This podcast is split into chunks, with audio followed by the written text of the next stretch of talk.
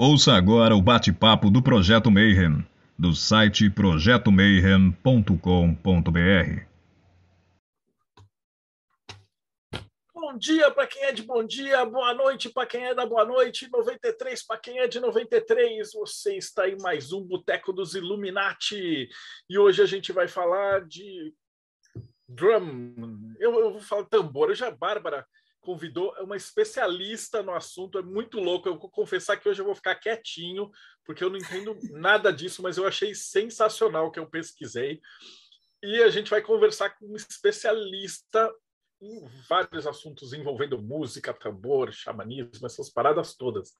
Né? Mas antes de chamar a nossa convidada, a banca de hoje, então vou chamar Rodrigo Lutarque. Salve, pessoal. Mais uma aula de história onde eu vou poder me aproveitar aqui. E representando morte súbita hoje, que o Tiago está fazendo uns ritual satânico por aí, sabe-se lá Deus onde, Ulisses Massad.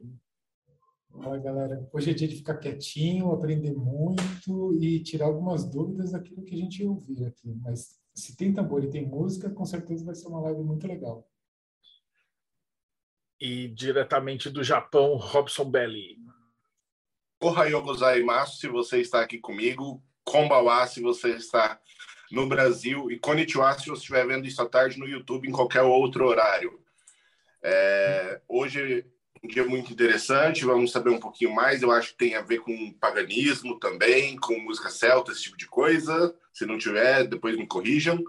Mas gosto muito e, como os outros membros masculinos da banca, vamos tentar aprender um pouco com essas mulheres maravilhosas que fazem parte aí do nosso programa. E hoje, além da Bárbara, que está representando a Eclésia, a gente tem uma convidada também que vai fazer parte da banca, que é a Vanessa da Conexão Pagã. Ela já esteve aqui e, pelas regras do Projeto Mayhem, se você sobreviveu à entrevista, você tem o direito de sentar e encher o saco do próximo que vai vir. Né? Seja bem-vinda, Vanessa. Obrigada, obrigada pelo convite. Vai ser um prazer aqui falar sobre esse tema. Eu fico muito feliz porque eu estou muito engajada no movimento feminino, então é muito bacana vocês trazerem também é, especialistas para falarem de tambores dentro desse movimento feminino. Estou super feliz em participar. E finalizando a nossa banca, Bárbara Knox, da Eclésia Babylon. Oi, gente, 93. Então, hoje eu vou falar, eu, eu trouxe uma convidada para falar de um tema que eu adoro e que eu descobri totalmente por acaso, né? Por causa da dança, eu dancei Fusion Belly Dance, né? O antigo Tribal Fusion durante seis anos. É, e por conta disso, a gente tem contato com diversas músicas étnicas, ritmos diferentes. E nessas minhas pesquisas, eu acabei encontrando a Lane Redmond, que foi a grande pesquisadora da conexão entre o frame drum, que é um tipo específico de tambor, e o feminino, e a ritualística e o sacerdócio feminino é um assunto extremamente interessante. Na época, não tinha ninguém aqui no Brasil fazendo esse trabalho, eu, eu corri atrás de atender, fiquei super chateada e tal. E aí, algum tempo atrás, é, por acaso eu encontrei Valentina, descobri que existe Valentina no mundo, maravilhosa, fazendo um trabalho incrível, e eu fiquei absolutamente encantada. Foi aquele resgate daquela coisa que ficou lá atrás. E aí eu convidei, ela prontamente aceitou e vai nos dar hoje uma aula maravilhosa. E Valentina é compositora, cantora, flautista, frame drummer e astróloga. Ela é uruguaia, né, imigrante, reside em São Paulo há 10 anos, fala português muitíssimo bem, com sotaque lindo. Seu trabalho está permeado pela ancestralidade das músicas tradicionais de diferentes partes do mundo. Lançou recentemente o novo álbum Uma Fresta no Silêncio, com músicas ritualísticas dedicadas à natureza. Professora de flauta, cantos ancestrais e frame drum. Ministra aulas e cursos em português, inglês e espanhol. Também oferece leituras de mapas astrais nas três línguas. Muito chique, gente. Valentina convida a mergulhar no tempo e no espaço e se sentir parte da história do universo. Seja muito bem-vinda, muito obrigada. Ai, muito obrigada a vocês pelo convite. Eu estou muito, muito, muito feliz é, de estar aqui com vocês, de poder trazer um pouco mais da história do frame drum e do seu vínculo com o feminino. É, eu também sou apaixonada por esse assunto, Bárbara.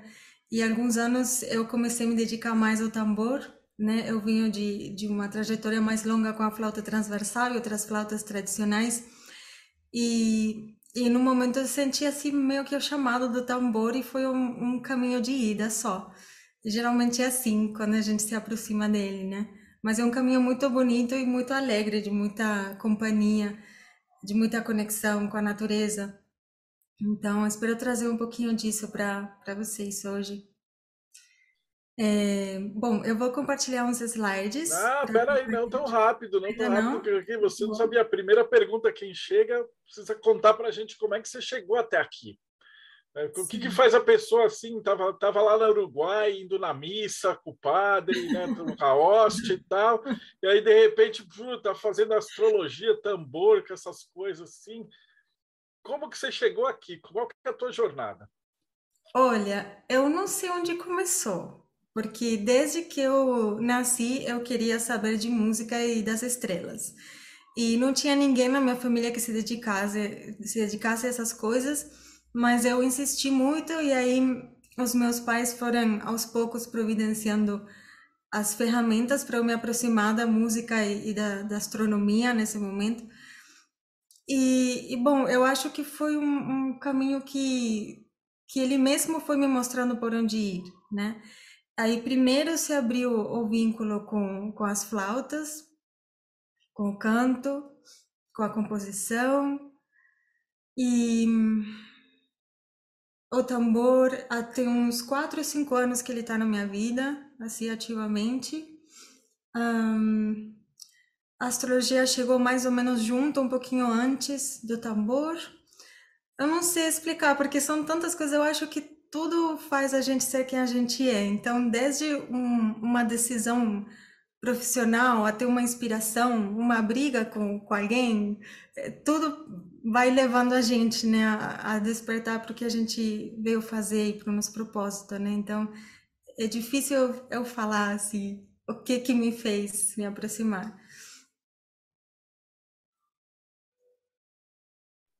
Não sei se consegui responder. é, você vai compartilhar os slides, né? Fique à vontade. Tá bom. Antes de compartilhar os slides, eu quero mostrar para vocês um dos meus tambores, que vocês vejam como é o frame drum. Nós chamamos os tambores de frame drum como uma categoria de tambores. Um, são tambores que têm o diâmetro consideravelmente maior do que a largura. Então, o tambor é, xamânico, né, como a gente conhece, que pode ser o tambor Lakota, o tambor Sami, o tambor Altai da Sibéria, enfim, de várias regiões do mundo, esses também são é, frame drums, é uma categoria de tambores. Só que por causa dessa é, divulgação que fez a Lane Redmond, a gente acabou chamando esse principalmente de frame drum, que esse aqui seria um, uma imitação de um bendir. Falo imitação porque ele tem pele sintética e o bendir é tradicionalmente de couro da região da Anatólia, Turquia. Mas ele tem muitos nomes, tar, enfim, dependendo do, do lugar, pode variar. Mas esse é o que nós chamamos hoje em dia de frame drum quando falamos desse nome, tá bom? Bem, em termos práticos, o que diferencia um frame drum do que a gente chama de tambor xamânico, que também entraria nessa categoria, é a grossura da pele e a projeção do som.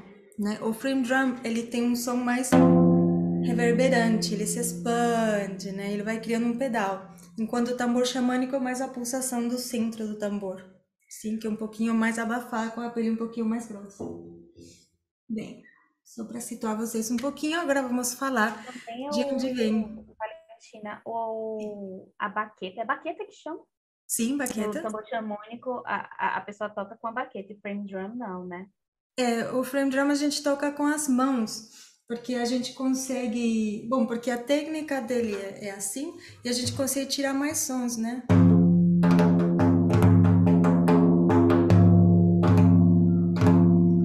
Você tem é, mais, mais possibilidades para essa técnica, né? E pode tocar assim como eu toquei aqui para mostrar para vocês, ou pode apoiar também no corpo.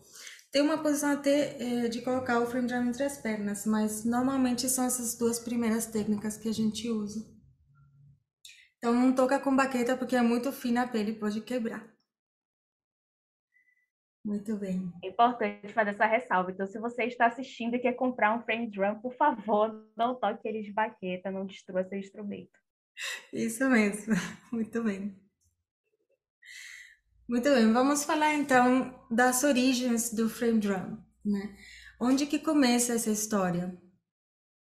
É, bem, essa imagem aqui não é uma foto, é uma imagem recriada a partir de dados arqueológicos históricos. E eu deixei ela de propósito assim, sem nenhuma legenda, para vocês se conectarem com esse modo de vida. Né? Esse lugar tem as casas uma do lado das outras e as pessoas entram pelos tetos nesses lugares. Né? Não tem ruas ou espaços como a gente poderia pensar hoje em dia, circulavam pelos tetos. Então, era uma, uma outra situação é, da civilização, era o começo, né? Então, é, aqui estamos falando do lugar onde temos o primeiro registro de um frame drum não vai ser o primeiro registro em relação a, a ter achado um tambor, porque um instrumento de couro e de madeira se biodegrada muito rápido. Então, não sobreviveram tambores tão antigos quanto o primeiro que possa ter sido inventa, eh, inventado. Mas nós temos algumas, um, algumas um, marcas em desenhos né, que ficaram nas cavernas, e com isso nós podemos chegar na, na antiguidade do, do registro mais antigo. Então, esse lugar que eu mostrei essa ilustração é Çatalhöyük, como teria sido no ano 5600 antes da Era Comum, tá? Bastante tempo atrás, mais de 7 mil anos. Então, estamos falando da antiga Anatólia, atual Turquia, também em outras épocas foi Ásia Menor, foi mudando de nome.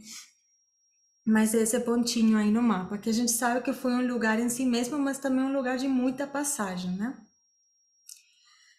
Bem, então, aqui temos uma imagem é, que é de uma dessas paredes de Çatalhöyük, onde vemos é, essas, esses seres humanos fazendo alguma coisa. Então vamos tentar compreender o que eles estão fazendo.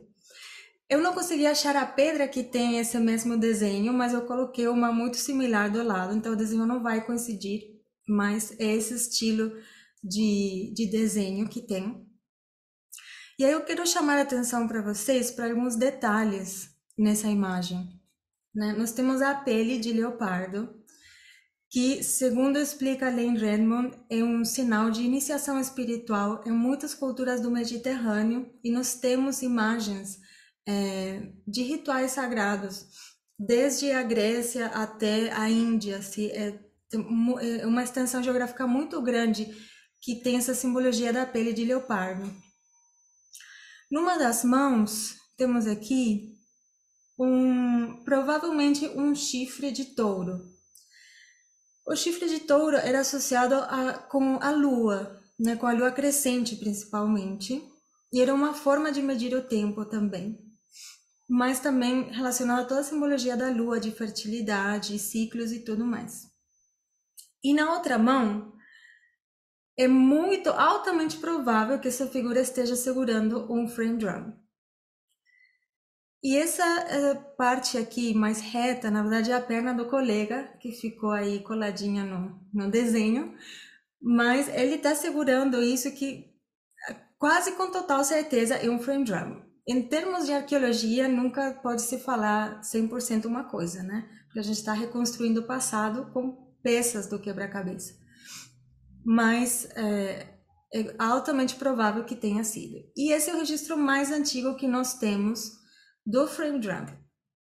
Agora, eu trouxe uma reflexão aqui para vocês, que a flauta mais antiga que nós temos registro é, apareceu na Europa Central e data de 40 mil a 35 mil antes da Era Comum. A tecnologia para fazer uma flauta é muito mais complexa e avançada do que a tecnologia para fazer um tambor. Então, não faria sentido que a flauta fosse tanto mais antiga que, que o tambor. Então, provavelmente o tambor tem 35 mil anos, pelo menos. Eu imagino que muito mais por causa da, da diferença do, uh, na construção do instrumento. Sim?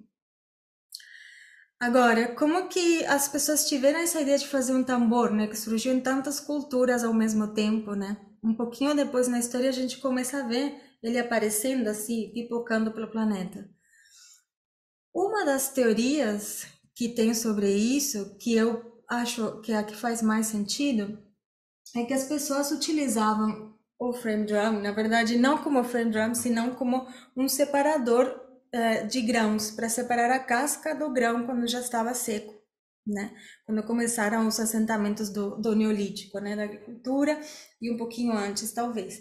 Então, nesse movimento se produzia um pulso, né? um ritmo, e aí é provável que fosse acompanhando com as mãos também e viessem os cantos de trabalho que a gente tem como, como uma forma de, de quase que de composição coletiva, né, muitas culturas. Então é provável que essa tenha sido a origem, né, dele enquanto instrumento, mas se perde nas nas areias do tempo. Bem, até aqui, antes de passar à próxima parte, alguém tem perguntas? Podemos continuar. É, naquelas pinturas rupestres que, que você mostrou, já tem aí alguma espécie de marcador de gênero, sexo, enfim? Ou é difícil dizer, não havia essa diferenciação? Então, nessas, é, nessas representações, até onde eu sei, não temos certeza de qual seria o gênero, mas nós temos um pouquinho posteriores que é, sempre aparecem figuras femininas. Então, é altamente provável que nessa imagem também tenha sido. Mas eu não tenho essa informação para te passar agora já. Bom? Certo. Mas eu vou, eu vou procurar depois. Eu vou falar para vocês. É uma muito boa pergunta. Bem, então vamos agora entrar no assunto de hoje, que é o frame drum e o feminino. Uh, para falar disso, eu vou utilizar muito dos textos desse livro, que é o livro justamente que a Lane Redmond nos deixou. Um, ela fez em 1997 a primeira edição com um projeto de financiação coletiva e depois que ela faleceu teve uma segunda edição com essa outra capa aqui em 2018. Mas é um livro que é muito, muito interessante, muito rico em referências tanto referências de tradição oral quanto referências arqueológicas e científicas. Então, ela junta tudo e coloca cada referência no seu contexto, dando uh, o espaço e, e a, a, validade que as, as duas, uh, os dois campos têm. Né? Então, é muito, muito bonito. E um livro muito interessante não só para quem, enquanto mulher, quer entender a história da, da mulher no mundo, senão também para quem se vincula com é, com a ancestralidade da humanidade, porque tem muitas referências aqui muito importantes. Bem, então antes de eu falar é, sobre esses textos, eu quero passar algumas imagens para vocês. Aí tem eu tocando também, é, de diferentes épocas, diferentes lugares, para que vocês percebam o que acontece quando vocês veem uma mulher tocando frame drum. Essas imagens parecem ter muito mais em comum do que diferenças, né?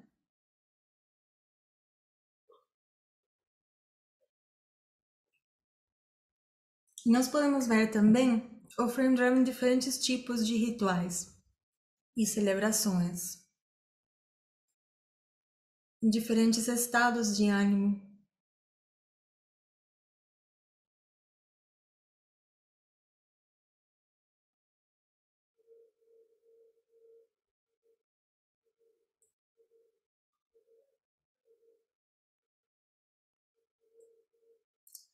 Muito bem. Eu vou ler aqui é, alguns textos que eu traduzo do livro que está em inglês é, para a gente. Não, deixa eu te interromper rapidinho. Sim. É, que eu acho importante. Você poderia falar um pouquinho, antes de você entrar no, nas citações, no próprio trabalho da Lane Redmond, por que, que ela foi tão importante? Explicar assim um pouquinho. O que, que ela fez que marcou tanto esses estudos do feminino? Perfeito. Eu vou deixar aqui o livro enquanto eu falo. Bem, a Lynn Redmond é, é uma pessoa que, quando era criança, ela viu uma mulher tocando bateria. E ela falou para a mãe que queria aprender a tocar. E a mãe falou que não, que isso era coisa de menino, que ela podia aprender piano, outras coisas. E ela entendeu que não era para ela, né, se ela entrar nisso e passou o tempo. Daí ela já estava adulta, foi fazer é, faculdade de produção audiovisual e na ah, como chama em português? Esqueci, onde põe os avisos da faculdade. Moral? Mural, obrigada. No mural tinha um, um flyer falando que tinha aulas de percussão e um tambor de cerâmica, assim, na, na foto. E ela lembrou de, dela criança, né? Falou, ah, eu poderia estudar percussão agora, né? Daí ela foi. E quando chegou, o professor tinha quebrado o tambor de cerâmica e falou: Olha, o que eu posso te ensinar é pandeiro. Ele tinha um pandeiro brasileiro nos Estados Unidos. Ela falou: Ah, pode ser. E foi o primeiro tambor dela, né? O pandeiro. E aí ela começou a é, estudar. E aí uma pessoa pediu para ela, é, por causa da questão audiovisual, para ela organizar umas imagens de pessoas na antiguidade tocando esse instrumento. E aí ela começou a mexer, né? Ué, Neolítico, sabe? Grécia clássica, Egito, tudo tava assim, sempre eram mulheres tocando esse tambor. Ela falou, como assim? Por que, que são mulheres? Quem são essas mulheres? Aí ela foi investigar. E aí ela achou muita informação e ela começou é, se movimentar para achar referências e pesquisar e tudo mais. E ela chegou é, a, a juntar muita informação de muitas culturas que ancestralmente, até o começo do patriarcado, sempre cultuavam, né, através de uma forma feminina, o tambor. E aí ela foi estudar isso e ela descobriu que aquilo era muito importante e as pessoas meio que não sabiam. Então ela começou a tentar divulgar isso. E isso começou a crescer assim muito, muito rápido. E e expandiu. E aí teve umas pessoas, um grupo de mulheres, é, acho que foi em Chipre, que chamaram ela para ensinar uns rituais de solstício e equinócios que ela tinha recuperado através dessa pesquisa e elas mesmas não sabiam. E aí ela começou a viajar e as pessoas começaram a falar umas com as outras e aquilo começou a crescer.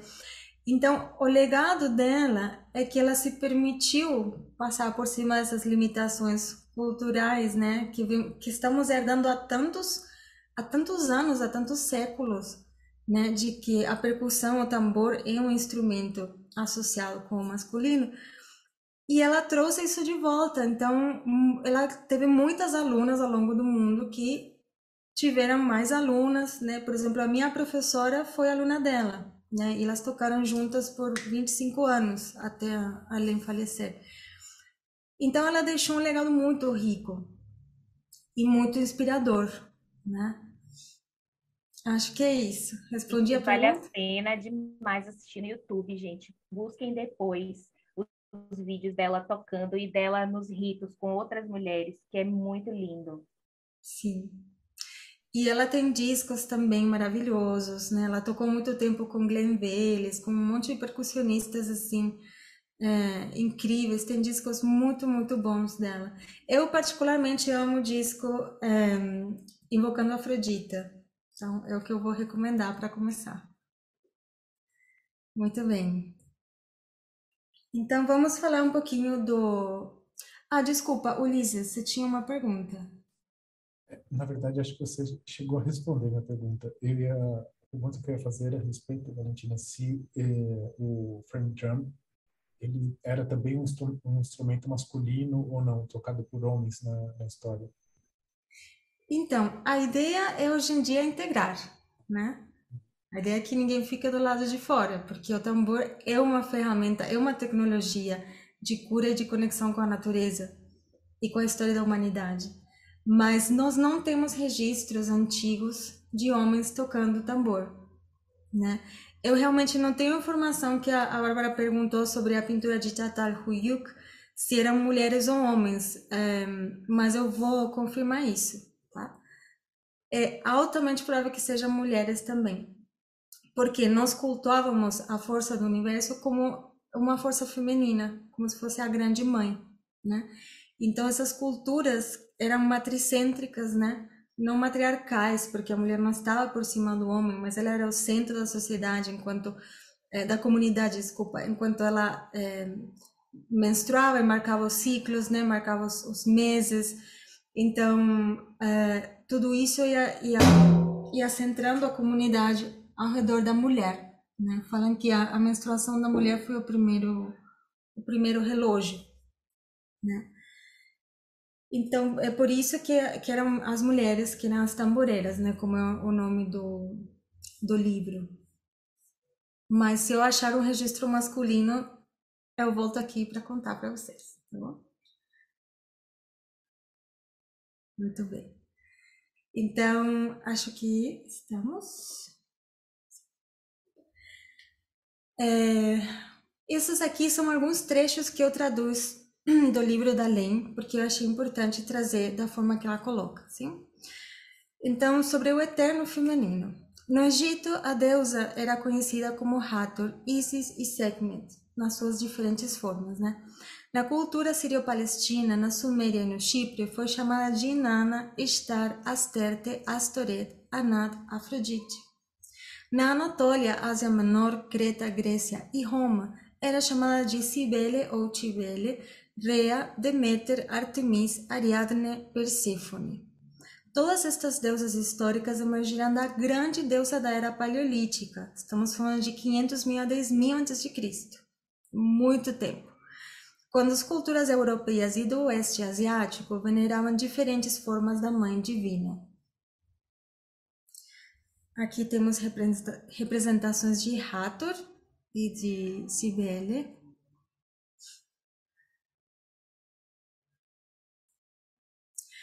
Essa mãe divina não deve ser imaginada como equivalente feminino do Deus judeu-cristão. Ela é mais fluida, capaz de assumir muitas formas. Ela é um poderoso símbolo mitológico que se comunica com o elemento básico da consciência humana. Como arquétipo do eterno feminino, ela transmite simultaneamente muitas camadas de significado, alguns aparentemente contraditórios. Indo além dos limites do intelecto, frequentemente inacessíveis para o pensamento consciente, estas imagens multidimensionais chegam no coração da consciência. Elas vibram dentro da nossa psique, oscilando entre vários níveis de significado. Elas são uma fonte inconsciente de pensamentos e emoções. Então, é por isso que eu trouxe essas imagens no começo, de várias mulheres tocando, porque a gente vai se conectando com esse arquétipo que por muitos milênios a gente teve, esteve em contato. Né? Isso está de alguma forma no nosso inconsciente coletivo. Aqui temos a Ariadne, na Grécia.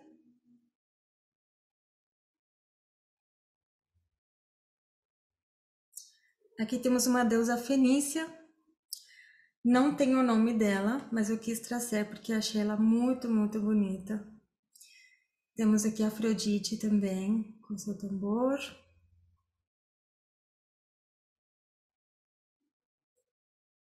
Bem, Aqui vamos falar da simbologia da lua e a sua relação com o ritmo. A lua é o símbolo primordial de ritmo crescendo e minguando. Devido às suas mudanças de fase, exerce uma real influência física na Terra e em todos os que a habitam, controlando assim os ritmos das marés e do sangue menstrual das mulheres. A lua é a forma mais antiga de medir o passo do tempo. Nas primeiras civilizações históricas, a lua era associada a três conceitos principais: fertilidade, renascimento periódico, e isso aqui que eu amo, contínua repetição de ciclos de mudança. E é exatamente isso que acontece quando a gente toca tambor. A gente começa tocando um padrão rítmico e vai repetindo, mas vai variando levemente, né? Então, até na execução, a gente consegue se conectar com essa característica da lua, né? Bem, sabemos que a lua pode ser entendida de diferentes formas, né? Quando a gente fala do frame drum, a gente tende a associar em cinco fases, que representariam o ciclo natural de nascimento, crescimento, florescimento, dissolução e morte, né? Seguido de um novo ciclo que vai ter um novo nascimento. E isso se faz muito explícito no Rik, né, que é esse tambor aqui, que é o tamborim tradicional do Oriente Médio, que tem cinco conjuntos de platinelas. Tem variações, mas tradicionalmente tem cinco, cada uma representando uma fase da lua. A estrela de cinco pontas dentro de um círculo é um antigo símbolo egípcio que representa o ventre da, o ventre da mãe da, bom, da mãe terra também, né? Mas da, da terra. É, no sistema hinduísta, o mesmo símbolo representa o elemento terra e a magia da transformação que está contida no poder do ventre. Mas nós sabemos que esse símbolo tem muitas é, muitos significados dependendo do tempo e do espaço que a gente localizar, né? Uma coisa que é comum é, a todos é perceber a proporção áurea dentro desse símbolo, né? Essa proporção é, que acaba aparecendo em praticamente tudo, todos os seres vivos, né? Então, ele tem muita, muitas simbologias dentro dele, mas essa é uma simbologia que se conecta diretamente com a natureza. Uma interpretação, desculpa, que se conecta diretamente com a natureza. Bem, Primeira deusa do ritmo. Nas primeiras culturas históricas do Mediterrâneo, as mulheres eram as líderes espirituais. Sacerdotisas e outras mulheres sagradas tocavam o frame drum nos rituais das suas deusas. Durante a última fase do Paleolítico, 40 mil a 10 mil antes da Era Comum, as tribos nômades se espalhavam pela Eurásia procurando sincronizar seu ritmo com as plantas, animais e estações. Tudo indica que este foi um período de paz. Isso aqui é muito importante. Não há evidência arqueológica que mostre comunidades e organizações violentas ou agressivas, nem portando armas. Podemos dizer que os seres humanos paleolíticos não faziam guerras. Eu acho isso muito potente, porque as armas que nós conseguimos ter é, registro são de caça, nunca contra seres humanos. Até nas imagens, sempre é caçando um animal, nunca entre duas pessoas. Bom, e aqui é quando começa a complicar a história, né? Enterrando a deusa. Aproximadamente 5 mil anos atrás, ou seja, 3 mil antes da Era Comum, uma nova elite de poder sentenciou a deusa ao esquecimento. Maria Gimbutas e outros pesquisadores têm achado evidência de muitas incursões dos guerreiros nômades na Europa pré-histórica. Estes invasores, chamados de kurgans, arianos ou indo-europeus, andavam em carros de combate a cavalo e usavam espadas. As culturas fundamentadas numa deusa pacífica não combinavam com seus interesses. Essa palavra Kurgans é, muito usada por Maria Gimbutas, né? Mas foi, foi muito utilizada depois também. Mas é um sinônimo de arianos ou indo-europeus também. Os Kurgans louvavam seus furiosos deuses da tormenta, da vingança e da batalha. Eles impunham seu feroz sistema social de patriarcado nas tribos que conquistavam. Ryan Eisler descreve a cultura Kurgan como um modelo dominador de organização social, no qual a dominação e a violência masculina, junto com uma autoritária estrutura de hierarquia social, era a norma. Então aqui estamos falando do masculino em desequilíbrio, tá? Ninguém está demonizando o masculino, por favor. estamos falando da sombra é, de, dessa energia. Ele explica que a forma em que estes grupos adquiriram bens materiais não era desenvolvendo novas tecnologias de produção, senão desenvolvendo tecnologias de destruição mais eficientes. Agora pensem nas comunidades matricêntricas focadas na agricultura, não tinham como se defender. Então foram caindo muito rapidamente baixo o domínio deles. Os Kurgans destruíram as culturas pacíficas do Neolítico, de 8.000 a 4.000 antes da Era Comum, que se baseavam no sagrado feminino. Essa uh, data do Neolítico pode variar dependendo da região. Tá? Eu coloquei aqui exatamente como a Len colocou. Mitologias lotadas de histórias de deusas estupradas por homens mortais e de casamentos forçados de deusas indígenas com novos deuses mostravam como a religião dos invasores patriarcais foi imposta sobre as antigas crenças. Gradualmente, os símbolos das deusas foram demonizados e imbuídos com conotações maléficas. Aqui temos uma imagem de Star que passou também por essa transformação. Podemos citar Inanna, podemos citar Lilith, é, muitas formas de, da deusa né, que foram demonizadas ou colocadas como demônios é, sexuais ou de diferentes formas que, que era considerado né, contra o, o interesse deles. Mesmo sendo seus mitos distorcidos e seu poder compartilhado forçosamente com os deuses, a deusa não desapareceu da cultura mediterrânea até muito tempo depois. Em Creta e Anatólia, Egito, Índia, Grécia e Roma, continuaram louvando a deusa em suas formas. Bastante território. Né? Foi necessário ter uma nova mudança social de grande escala, a queda do Império Romano, para que o deus da tormenta completasse seu triunfo. E aí estamos falando mais ou menos do século V, é, já da nossa era. Bem, agora vamos falar de quando as mulheres eram as tamboreiras, que é a tradução do, do livro da, da Len Reno. Ritmos ancestrais. Nas civilizações antigas do Mediterrâneo, havia uma deusa que transmitia aos humanos o presente de fazer música. Na Suméria era Inanna, no Egito, Hathor, na Grécia, o desdobramento das nove musas. Tem mais, tá? Aqui tem alguns exemplos. A inspiração musical, artística e poética era considerada uma emanação do divino feminino. Uma das principais técnicas para se conectar com este poder de inspiração era tocar o tambor. O tambor era o veículo através do qual nossos ancestrais invocavam a deusa e também era o instrumento através do qual ela falava. Então não era só para chamar senão para conversar mesmo. Pode falar, Bárbara. Pensando no que você trouxe da Lua, da, do movimento das fases da Lua, é, e de como a Lua passou a ser vista. É, vamos pegar aí a Grécia de exemplo. Uhum. A partir da astrologia, né, a Lua começa a ser tratada como esse planeta estranho, esse planeta indomado, né, astrologicamente falando, uma série de atributos negativos que foi colocado à lua. Ao mesmo tempo, existiam ali muitos ritos de êxtase, né? E aí, por exemplo, se a gente pensar nas bacantes. Ah, eu vou chegar. É, é, eu queria saber assim, o que, que você poderia dizer sobre essa, essa, essa necessidade, né? Por mais que é, exista esse movimento é, existe esse movimento patriarcal, existe esse movimento de apagamento do feminino, de apagamento do, dos ciclos naturais, sempre existe essa permanência, de alguma maneira há essa necessidade de permanência e por isso que sobrevive, né? Como que você vê isso?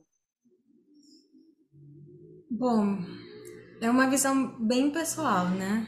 Eu acho que enquanto a natureza estiver de pé, né, é, nós temos como manter essa conexão, porque quando a gente tem a experiência direta né, da, de, de, de ser parte da natureza, da ordem natural das coisas, é, a gente vai trabalhando essa conexão, vai fazendo ela mais consciente, né? Então a Lua continua estando ali e nós continuamos estando aqui. Então acho que quem consegue contemplar e prestar atenção, consegue se conectar com esses com, esses, esses atributos ancestrais da lua, porque eles continuam ali. Né? A gente tem feito muito barulho. A partir do momento que a gente entendeu que podia plantar trigo e colher e, e dominar a agricultura, assim, até um certo ponto, a gente ficou muito, muito se achando, né? Se achando dono. Mas, na verdade, tudo que a gente construiu é, é temporário e a lua ela enquanto não enquanto se manter a natureza do jeito que está ela não vai mudar então nós vamos continuar tendo essa conexão eu não sei se eu me expliquei mas sim e aí essa conexão tem que sair de alguma forma, né? E aí ela sai Bom ela pela música, pelo êxtase. É, exatamente. É bom ela sair. Eu acho que nós precisamos nos lembrar, principalmente nós mulheres, precisamos nos lembrar umas às outras. Como é bom se conectar com isso, porque isso, as comunidades matrizêntricas eram muito colaborativas, né? Eram muito. Um, eram comunidades mesmo. Então, eu acho que quando a gente começa a se conectar com o feminino na natureza, a gente traz isso para os nossos vínculos, né? Então, a gente vê as outras mulheres como aliadas, né? E para de entrar nessas competições, sei lá, de milhões de formas que, que a sociedade propõe que a gente tem que competir, quem é mais sexy, quem é mais chamativa, quem é mais é, padrão, sabe? E, e acho que essa, essa experiência direta com a natureza, observar a lua mesmo, começa a nos conectar de novo com essa ordem, né? E começa a equilibrar não só o feminino, também o, o masculino dentro de nós, né? Porque nós isso também temos dizer, masculino quando-. É, quando a gente se desconecta completamente da lua e das emoções, dos instintos, do, do selvagem, isso vai sair de uma maneira ou de outra. Então, se não sair por essa escolha ativa nossa do bem, de observar a si mesmo, de se conectar a essa energia, de buscar trazer isso de uma maneira saudável, produtiva, isso vai sair de outra maneira. E aí a gente vê essa série de doenças que que existem na nossa sociedade, essa série de comportamentos obsessivos que são muito fatos dessa desconexão mesmo, né? Sim, sim. É, bom, se alguém aqui estiver querendo soltar, a mulher selvagem que habita pode vir para o tambor, que é, é, é, é uma coisa assim difícil de explicar, mas é uma experiência que todo mundo compreende assim quando quando quando tem, principalmente quando você está numa roda de tambores, né, com outras pessoas. É é uma sensação assim de, meu, por que que a gente não faz isso? mais? Por que que não se ensina na escola a fazer música juntos em círculo, sabe? Equilibra muitas coisas. É muito emocionante, né? Muito emocionante. Bem, vamos continuar então? Bem, é, a sacerdotisa tocava tambor e era intermediária entre o mundo divino e o mundo humano. Se alinhando com os ritmos sagrados, trabalhava como invocadora e transmutadora, chamando energia divina e transmitindo-a à comunidade. O tambor foi o primeiro instrumento para induzir o transe em rituais de passagem. Os iniciados que se conectavam nos seus padrões rítmicos podiam transcender o estado normal de consciência. Em todo o Mediterrâneo, o bater do tambor guiava a passagem dos mortais ao mundo além e se creia que acelerava o processo de renascimento. Quando a gente fala do Mediterrâneo, fala de todo, tá? A costa do norte da África também. Sim? A poderosa batida do tambor afastava os espíritos maléficos que espalhavam confusão e doenças e criava um espaço de purificação onde a saúde e o bem-estar podiam florescer. Acredita-se que as batidas dos tambores foram a primeira forma de comunicação a longa distância. Padrões rítmicos que imitavam padrões da fala formavam mensagens complexas e eram usados nas comunidades, inclusive para comunicar uma vila com outra.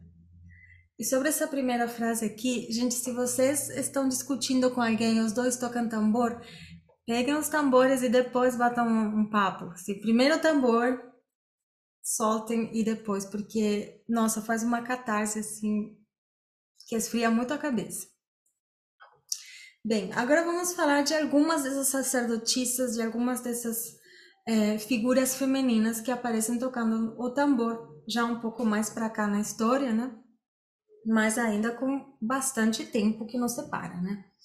Então vamos falar das Mênades, ou as bacantes, né? Que a, a Bárbara eh, já tinha comentado, que é um assunto que eu amo eram as sacerdotisas de Dionísio e Cibele, associadas pelos historiadores com o desenfreio e a selvageria. A palavra Mênade significa mulher louca, e essa raiz, né, que tem a ver com mad também em inglês, né, sempre é associada, né, à, à loucura, mas vem delas.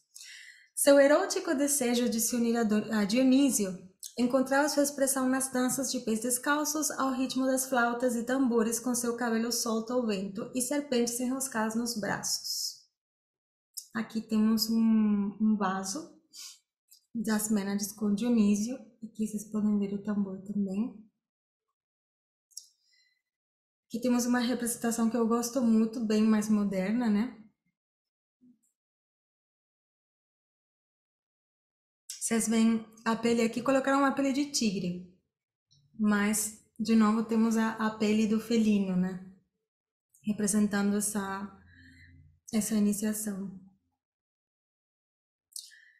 Que esse é o nome dessa pintura. Eu não consegui achar até hoje quem pintou esse quadro. Eu tenho virado a internet. Então, se alguém sabe o nome, me fale, mas esse é o nome do quadro. Não consegui achar. E eu trouxe porque temos aqui também o Drum. Muito bem. Segundo alguns pesquisadores, bebiam sangue ou vinho representando sangue e rasgavam bestas. Seu comportamento em transe incomodava os não iniciados, mas sendo examinado dentro do contexto do mistério das tradições de onde elas vinham, isso pode ser compreendido de outras formas. As Mênades dançavam com peles de leopardo, enquanto Dionísio era frequentemente representado montando o animal. Bem, aqui temos o after party.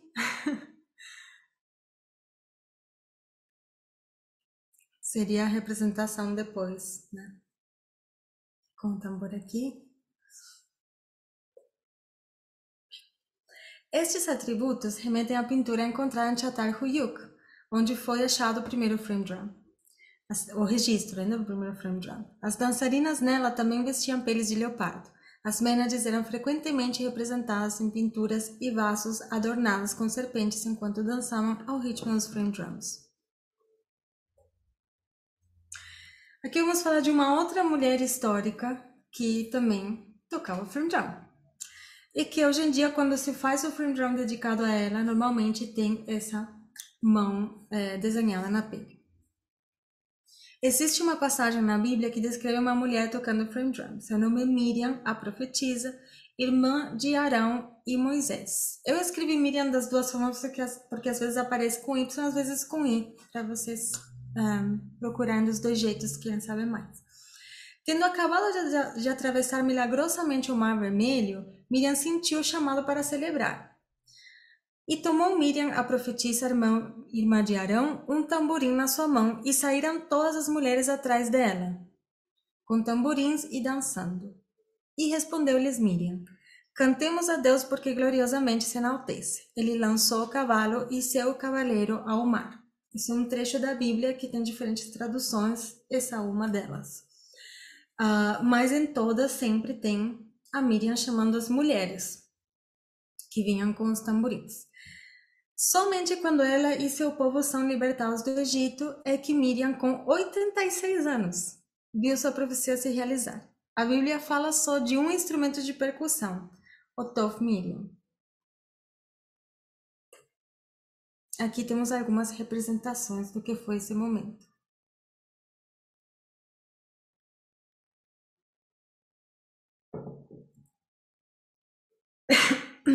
Muito bem. Agora voltamos para a Grécia para falar das melissas. As abelhas têm uma antiga reputação como portadoras de ordem. As suas colmeias serviam como modelo para organizar templos em muitas culturas do Mediterrâneo, como o templo de Afrodite em Eris, na Sicília. Sacerdotisas dos templos de Cibele na Ásia Menor, Grécia e Roma eram chamadas de Melissae ou Melissae, as palavras em grego e latim antigo para abelhas. Débora era um nome hebraico antigo para estas sacerdotisas, geralmente também profetisas. Acho interessante que até hoje são nomes comuns, né? Quando eu encontro uma delas, eu sempre falo: Você sabe que você é uma sacerdotisa no hino homérico a Hermes, as melissas eram inspiradas a falar a verdade através da ingestão de mel. Estas tradições fizeram do Ônfalos um lugar sagrado, onde o poder do oráculo era associado ao zumbido das abelhas e ao som da vibração da vida. Aqui temos o Ônfalos é, em Delphi e umas representações das melícias. É, em alguns lugares do mundo se coloca até hoje umas cordinhas aqui dentro que podem ser é, antigamente eram de uh, intestino de animal, mas pode ser de outros materiais. Hoje em dia tem muitas de metal.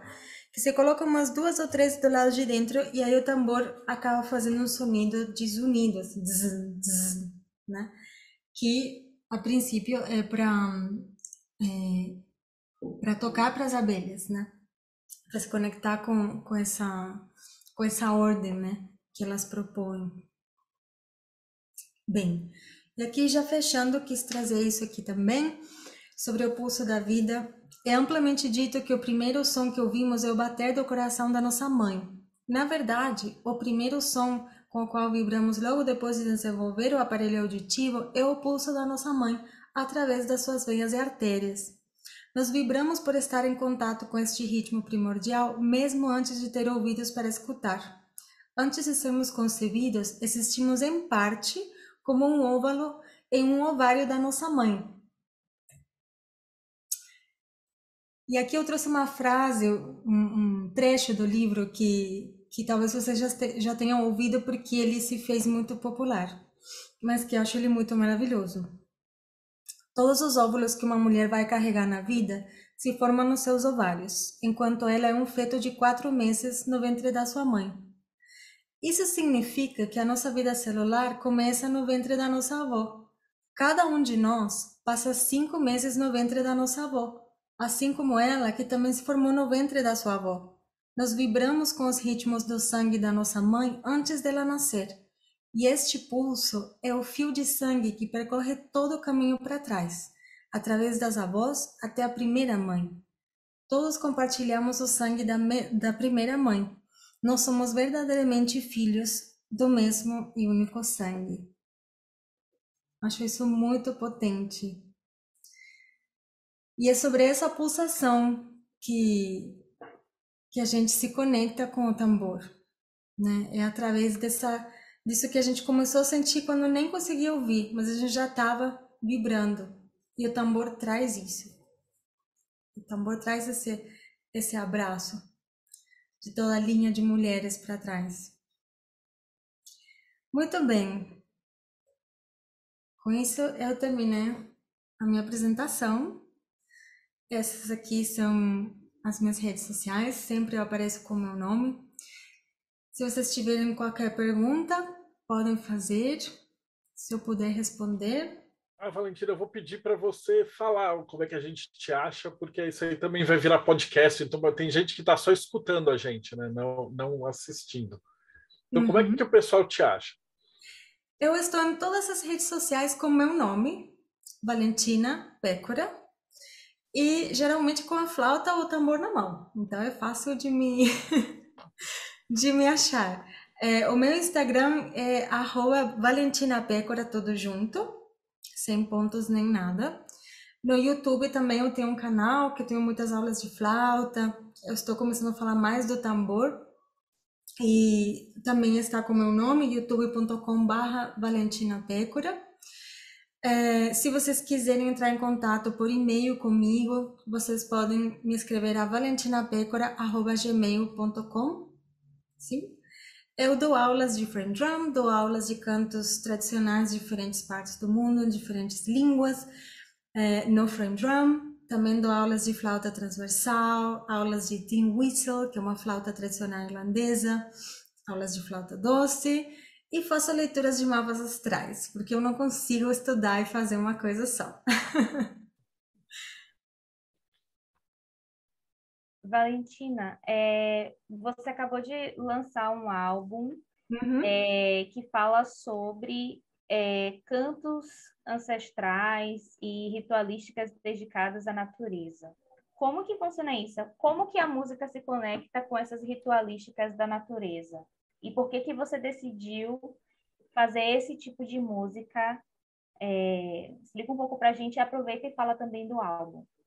Tá eu vou ter que falar primeiro de como esse álbum nasceu, que é um processo assim bem pessoal. É, eu sempre fiz música desde criança, por vontade própria mesmo. E eu fiz faculdade, fiz, enfim, andei por aí estudando música erudita, música popular, para cá e para lá. Eu não achava que eu queria fazer aquilo, ia me angustiando com o passar dos anos. E eu tô com 38, acho que eu tinha mais ou menos uns 32 por aí. Quando entrei numa angústia forte, assim, do tipo, eu não sei onde, onde está a música que eu quero fazer. Olha o retorno de Saturno aí, hein? É, foi um pouco depois. No retorno de Saturno foi quando eu mudei para São Paulo. Como para deixar ele mais fácil, né? Coloquei uma imigração. Mas ali é, eu entrei num processo assim de, de muito não saber. E eu lutei muito com isso, porque falei, não, eu tenho que fazer alguma coisa, né? Eu dava aulas de línguas nessa época para tentar me sustentar, não conseguia achar meu espaço na música, e eu já estava assim quase desistindo. E aí eu fiquei sozinha, que eu estava morando com mais pessoas, elas foram viajar. E eu fiquei em silêncio. E aí eu lembrei de uma música que eu tinha ouvido das nuvens, vindo das nuvens, a primeira vez que eu andei de avião, que foi aos meus 26 anos. E eu tinha ouvido aquela música vindo das nuvens, eu, eu fiquei muito inspirada. E aí, quando eu cheguei de volta, eu gravei assim, bem rudimentar. E, e nesse período de angústia, eu falei, ai, mas se eu não tivesse que fazer música, o que, que eu faria? Se eu não tivesse que fazer as coisas que eu faço com música, o que, que eu faria para mim? Sim. Aí eu lembrei dessa música. Eu falei, não, eu vou gravar ela. Vou ver o que, que acontece. E eu falei, nossa, é isso que eu quero fazer. Quando ficou pronto, foi isso. E essa é a segunda música do álbum, que chama Nuvens de Outro Mundo. Eu tenho o nome em espanhol. Mas o álbum chama Uma Fresta no Silêncio, porque eu acessei esse lugar de me permitir fazer essas músicas que eu tive contemplando a natureza quando eu estive em silêncio. Eu falei, eu quero fazer isso e chamar isso de uma fresta no silêncio pelo que fez comigo e pelo que eu acho que pode fazer com as outras pessoas. Acho que pode abrir uma fresta no silêncio no dia da gente e essas músicas podem nos sintonizar com a natureza. Então, tem algumas que têm a ver com as nuvens, muitas têm a ver com a água, é, outras têm a ver com rituais de, de lua nova e por aí vai.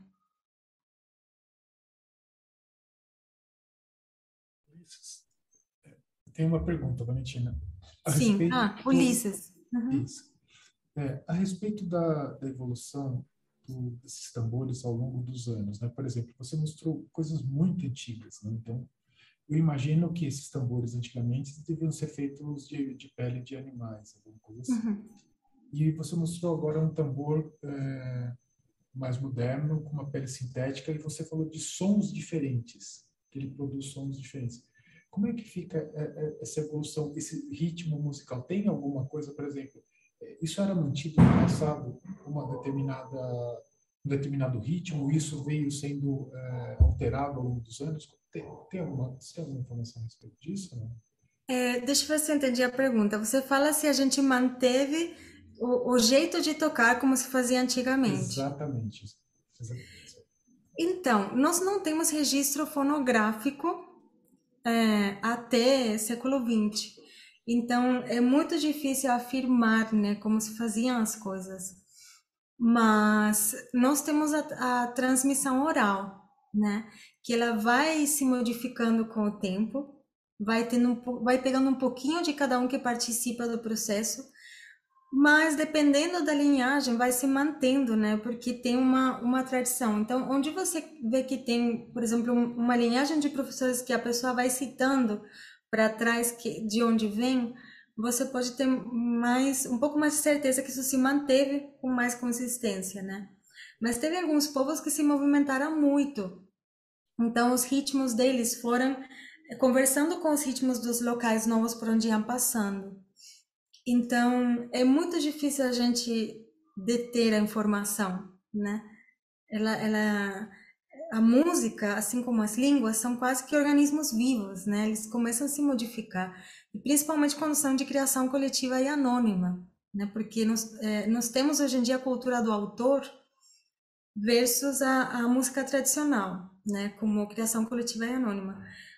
Mas pela maior parte do tempo era isso aqui, então não era tão importante quem fazia o quê, senão que isso não se perdesse. Né? Então ia sendo transmitido.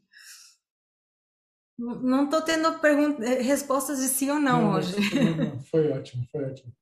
Obrigado. Tá bom. Que bom, que ajudou. Mais alguma dúvida? A Vanessa. Vanessa? Eu não estou vendo as mãozinhas, por quê? Aí, Vanessa. Ai, você tá com tambor. Eu tô com, é, eu tô com lacota aqui, ó. Esse aqui tem uns 20 e poucos anos. É.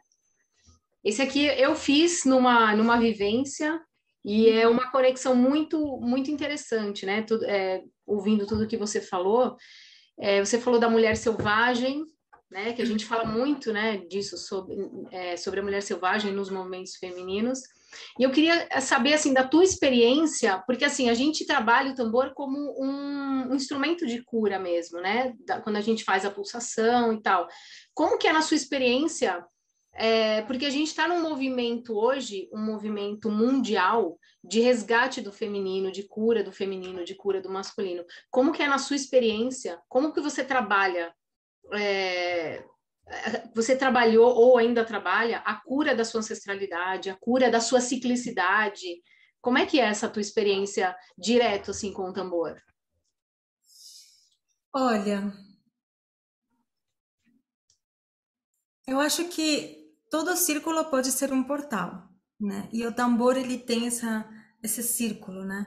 Então, para mim, quando eu toco o tambor, é como se ele trabalhasse tudo ao mesmo tempo. Porque ele, eu começo a tocar, ele começa aos pouquinhos, né? Produzir um esvaziamento. Então, a primeira coisa é que silencia a mente, que é uma delícia, né? Porque o negócio não para. Então, primeiro esse silenciamento e depois começa a vir as coisas. Então, às vezes, é, ele é, é, é como se fosse uma coisa espontânea, assim que vem alguma lembrança, às vezes até de outras vidas, é, ou dessa, mas que vai ter um propósito de cura para alguma coisa que ou eu não tinha percebido, né? Ou não estava ainda na hora de eu lembrar disso, mas quando vem assim, parece que já vem para ser integrado. Então, eu acho que o tambor ele, ele vai me mostrando o caminho, é, mais sai mais dele a proposta do que de mim em relação a essa cura. Mas eu sei que quanto mais eu toco, melhor eu fico, mais temperada, mais tranquila, mais alinhada com o meu propósito, sabe?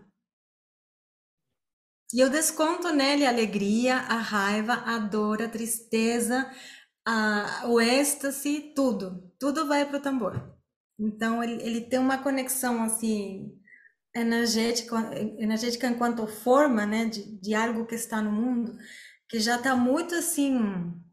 Tanto que esse tambor eu não gosto de emprestar para outras pessoas. Os é, outros sim, mas é, é que eu mais toco. Então é muito, é quase uma coisa, como se fosse uma pedra, né? Que você tem é, uma relação. Você tem uma relação íntima com ele, né? Você acaba criando essa relação muito íntima com ele. Sim. Legal. E acho que ele vai ensinando, ele vai mostrando o caminho. Ele vai é abrindo um espaços. Mágico, assim. né? É um instrumento é, mágico. É. Porque ele traz transformação, né? E nele nós podemos trabalhar os quatro elementos. Né? Eu não Sim. entrei nessa parte aqui. Uhum. O que eu apresentei hoje foi parte do, do workshop que eu faço de introdução, que é de duas horas. Aí eu peguei só uma partezinha. É, mas eu vou falar aqui brevemente. Nós temos aqui o som mais grave, que é o Doom. Aqui é o som do fogo, que é o Tak, que é o mais agudo K, que é o som da terra, e o brush, que ficou no inglês, que é alisar, que é o som do ar. Se ele tivesse platinelas, o som do ar é o som das platinelas, né? Como, como essa daqui.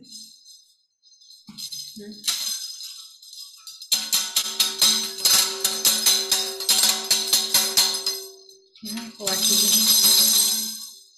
Né?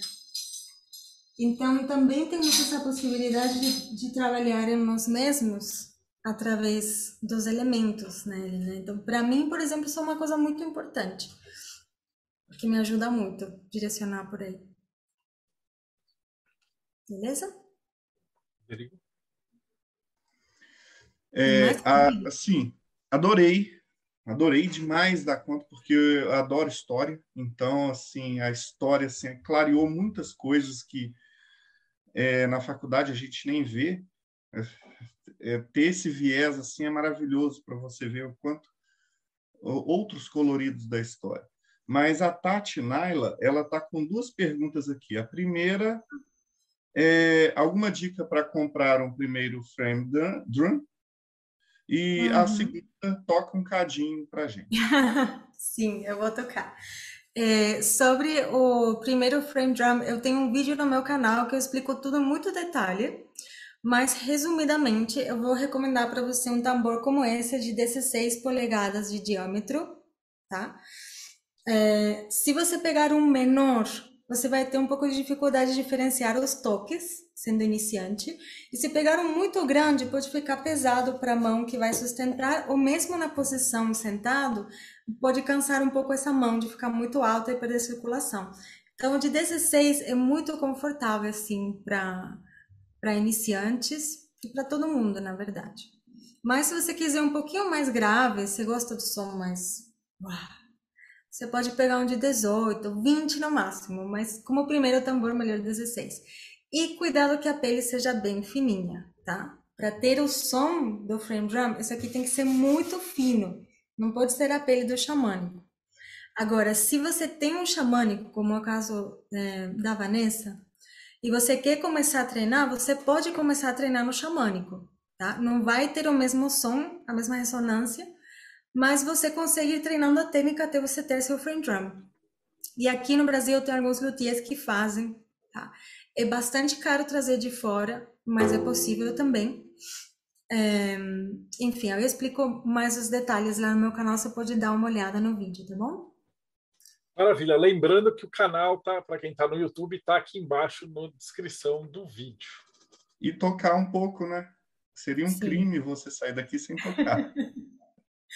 Muito bem, eu vou tocar um pouquinho. Não só o frame, mas a flauta também, se for possível. Que eu vi um vídeo tá seu. Eu li isso é mopidão, cara. Então, eu vou fazer assim: eu vou tocar flauta, daí, dentro da mesma música, eu pego o tambor e eu canto. Então, eu vou fazer uma música turca, considerada tradicional, mas ela, na verdade, tem autor. Tá? É, é uma música que chama Bir Demet Yasemen, quer dizer, um ramo de jasmim, e fala de um da saudade, a saudade de um amor que se foi.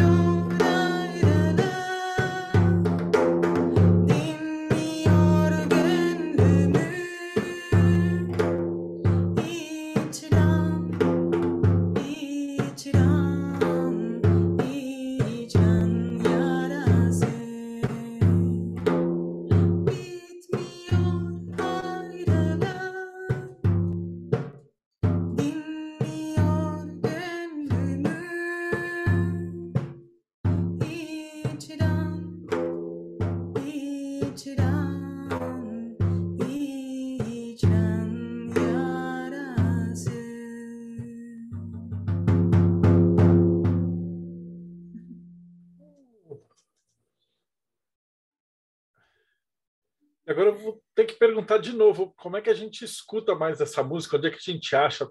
Tem no Spotify? Você tem para comprar? Porque a gente já perguntou lá atrás, mas aí a, uhum. a gente devia ter esperado você tocar primeiro para fazer propaganda. A gente faz tudo errado aqui. Não, não ah, tranquilo, tranquilo. É, bom, essa música eu não tenho ela gravada, mas eu tenho meu disco em todas as plataformas de streaming. Vocês me acham pelo meu nome, Valentina Pécora ou pelo nome do disco Uma Fresta no Silêncio, tá? Ele está no Spotify, no Deezer, no YouTube Music, em todas as plataformas, facinho de achar, tá? Uma coisa que eu não falei do disco, que eu gostaria de comentar, é que eu gravei ele, eu compus e arranjei, gravei todos os instrumentos, e todos são flautas, tambores e vozes. Então, o disco, vocês vão perceber que ele não tem um lugar que você fala, ah, isso é, esse é dessa região. Ah, isso é desse momento histórico. É, ele tem essa hum, abertura, né? É, que está muito inspirado na natureza, na, propor na proporção áurea, em, em, questões da geometria sagrada também, né? Que eu me vinculo muito. Então, vocês vão ver que eu acho assim muito direto se conectar com ele com a ancestralidade por conta disso, né? Eu achei maravilhoso. Já estou aqui já, já colocando no Spotify para escutar. Ótimo. Nossa, Valentina, nem tenho como te agradecer. Foi maravilhoso. Assim, a gente a, tem, o Ulisses depois vai falar um pouquinho que a gente assim, adora quando o convidado brilha o olhinho quando fala. Assim. Hoje foi uma noite maravilhosa, né? Eu vou começar a despedida aqui. Rodrigo Lutarque, suas considerações finais. Sem palavra, fantástico, uma aula de história, uma música maravilhosa.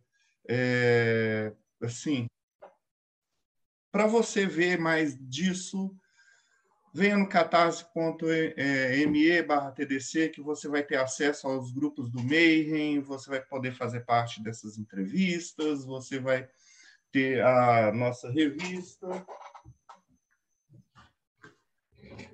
aonde você vai poder ler mais sobre assuntos interessantes. E é, eu estou aqui sem palavras, só lembrando do, da vibração da música no corpo. Assim, fantástico. É...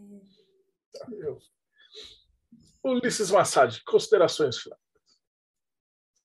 Eu sabia que ia fechar com chave de ouro essa noite, viu? Na hora que o tema tinha música envolvido e e a voz da Valentina, que voz é, maravilhosa você tem, foi muito bacana. Teu conhecimento sobre o assunto também muito grande, foi, foi uma aula realmente.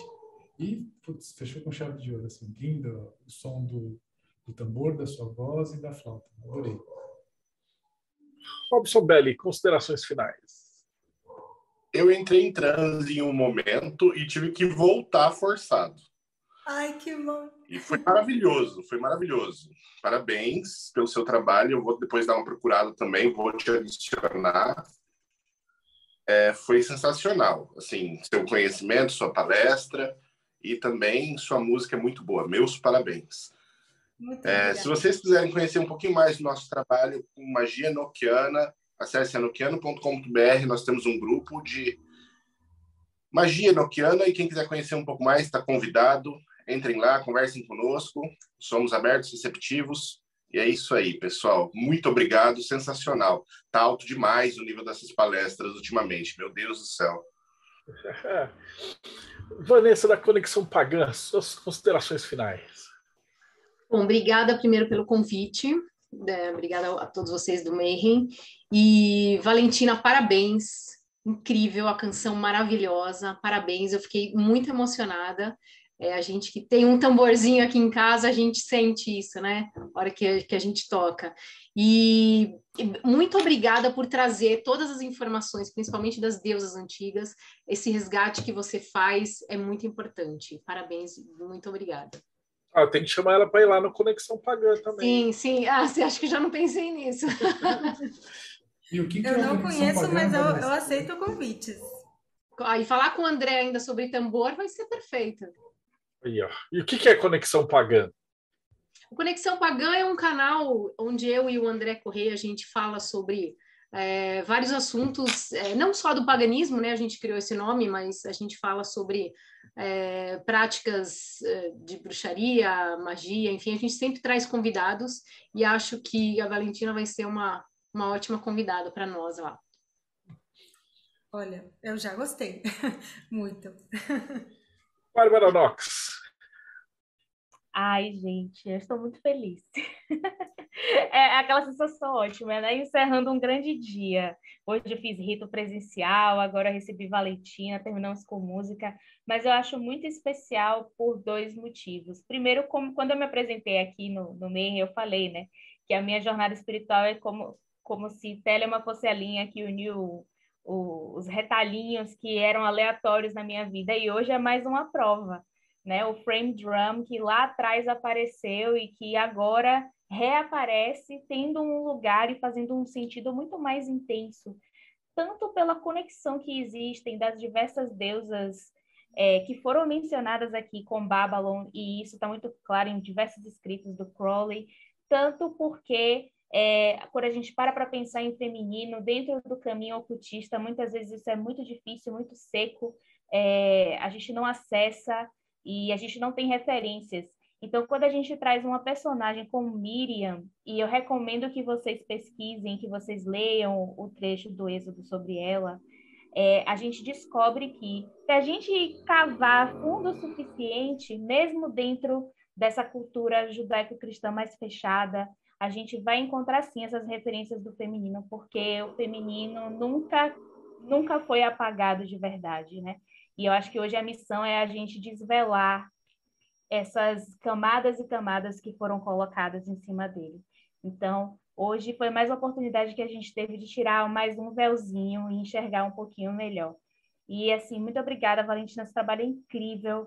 Quando eu vi o seu perfil, eu fiquei enlouquecida. Eu falei assim, meu Deus, tem uma pessoa fazendo isso no Brasil, não acredito. Então, assim, eu estou muito feliz mesmo. Muito obrigada.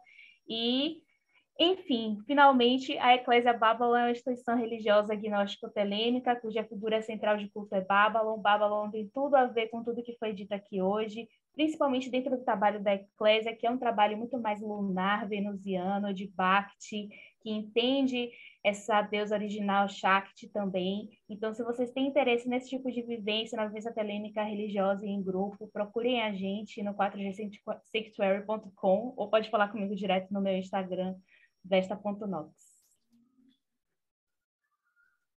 Eu posso acrescentar um detalhe antes de nos despedir? Claro. É, agora é a sua vez de considerações finais. Ah, bom. Antes de fazer as considerações de hoje, eu queria falar para aquelas pessoas que pensam, é, que se sentem chamadas ou inspiradas pelo Frame Drum e querem tocar, mas falam, ai, mas aquela coisa, né? Eu não toco nem a campainha direito. Eu já ouvi muito. Ai, mas eu não tenho ouvido, imagina que eu vou cantar e tocar. Gente, não tem essa. O próprio processo do tambor vai afinando a gente, vai trazendo esse ritmo. O importante é começar. Se você tem a empolgação, se você tem a vontade, começa. Não se deixa levar pelas vozes da cabeça que falam que você tá velho, que você não tem tempo, que sabe? Todo mundo pode tocar. Eu por muito tempo achei que não podia, porque a primeira vez que eu vi uma mulher tocar, que foi aquele foi depois foi minha professora, é, eu, eu achava que era muito ruim para percussão. Até que um belo dia eu estava num conjunto de música latino-americana e a pessoa me falou: Ah, você não tocaria o bombo legüero aqui? Eu falei: Mas eu sou tão ruim para percussão. Aí ele falou: Não, mas tenta. E eu tive a ideia, não sei, desceu assim para mim, de trocar as mãos, porque eu sou destra, mas para percussão eu sou canhota. E aí saiu coordenado e saiu como tinha que sair. E eu falei: Meu Deus. E aí quando eu vi que eu podia tocar o bombo legüero, eu falei: Cadê o frame drum? Eu quero aquele tambor que eu tinha visto. E aí começou a minha jornada. Então, assim, às vezes a gente acha que tem uma limitação e não é bem uma limitação. A gente tem que achar o nosso jeito de fazer as coisas. Mas não deixem de tocar tambor se é isso que vocês querem, se está no coração de vocês. mulheres, homens, não binários, todo mundo que quiser pode se aproximar do tambor, que vai achar um, um grande parceiro. E sobre hoje eu quero agradecer muito, muito, muito o convite. Eu amei estar aqui com vocês, responder ou tentar responder algumas das perguntas, né, que vocês fizeram e e, e me realiza muito estar no lugar de trazer essa informação, é, de dar voz e de alguma forma continuidade ao que fez a Len Redmond, que acho que continua sendo tão importante, né, para todos. Então, assim, muito agradecida, muito feliz de estar aqui. Me chamem sempre que quiserem, que eu vou adorar. Ah, maravilhoso, a gente ficou muito feliz. Então, obrigado, Bárbara, obrigado, Vanessa, Rodrigo, Ulisses, Robson, Valentina e vocês que acompanharam a gente até agora. Então, não esquece, dá like, segue o canal. Se você curtiu essa entrevista, essa entrevista é de número 340 e tralalá. Então, tem mais 340 entrevistas desse naipe, porque a gente está tomando um baita de um cuidado com a galera que a gente chama. Então, tem várias entrevistas de música. Se você gosta, a gente abriu uma tag não é tag que chama no YouTube, eu esqueci o nome. Uma, um, um subcanal, whatever, eu, eu sou muito lista. ruim. Uma? Lista. É, lista. Que só, só tem de música. Então vai desde. A gente entrevistou o maestro, o cara que falou dos Nibelungos, a galera que está falando de dança, Bela Ideias, tudo que você imaginar relacionado à música e magia. Então vai ter um lugarzinho assim com várias entrevistas. Então vai lá, confere a gente. Então segue o canal, aperta o sininho e a gente se vê aí no próximo Bate-Papo Mayhem.